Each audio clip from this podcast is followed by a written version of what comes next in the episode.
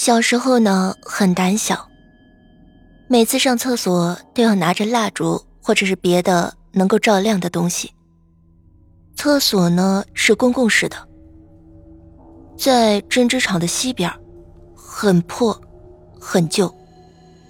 上厕所的时候呢，都是把蜡烛焊到墙上，或是在厕所砖头地面上点碎纸、破布、牛毛毡什么的东西。厕所呢，四处透风，不过还好，墙上的孔洞都不大，里面塞满了用过的、没用过的各种报纸、草纸、烟盒纸。厕所有七八个蹲位蹲位呢有十几分宽，一尺余长。朝下看去，满眼呢都是大小便的侧坑，约摸着有两米深。有时候上厕所呢。会喊上同伴有时候喊不上，只能自己往厕所跑。整个针织厂就只有这一个厕所，所以很多时候厕所里的人挺多的。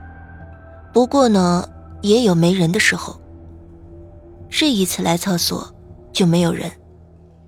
我找了一个靠墙的位儿蹲了一下，把蜡烛呢粘到了墙上。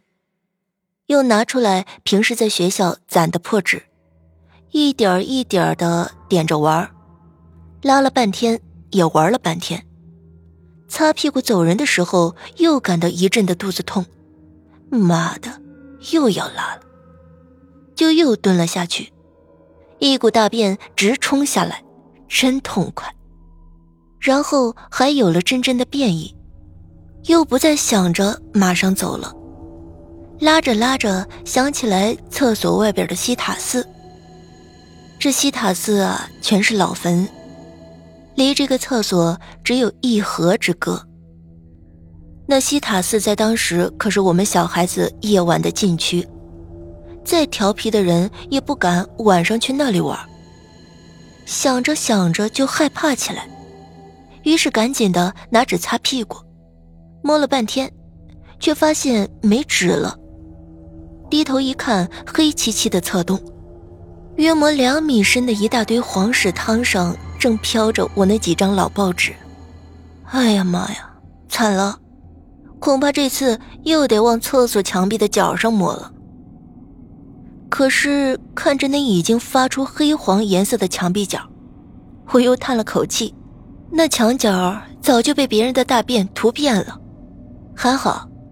厕所墙洞里似乎有纸，抠了几团出来。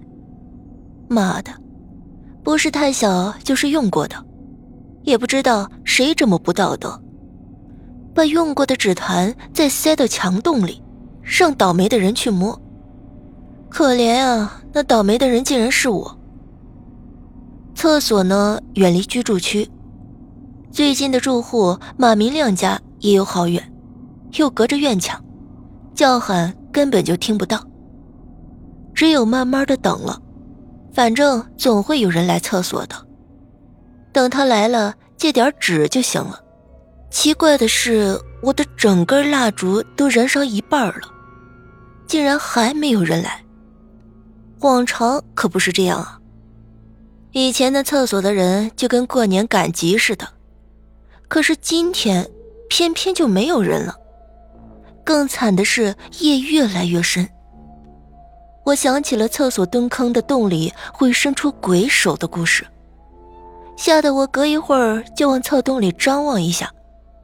啊，还好，这只是传说，并没有鬼手从厕洞里伸出来。不知道过了多久，两只脚麻了又麻，早就已经没有了知觉。这个时候，竟然来了个人。抬头一看，不认识。妈的，针织厂的人没有我不认识的，可是偏偏进来个不认识的人。我是个内向的人，没胆儿向人家借纸。那人进了厕所，也不蹲坑，直接问我是不是没纸了。哎，这是天大的好事啊！我回答说：“嗯，纸掉坑里了。”他递给我一些纸。说他早就看到厕所里有灯光了，这灯光好长时间了，肯定是纸掉了，或者是出了别的事儿了，就过来看看。没想到真的是没纸了。我谢了那人，那人扭头就走了。我赶紧擦了起来。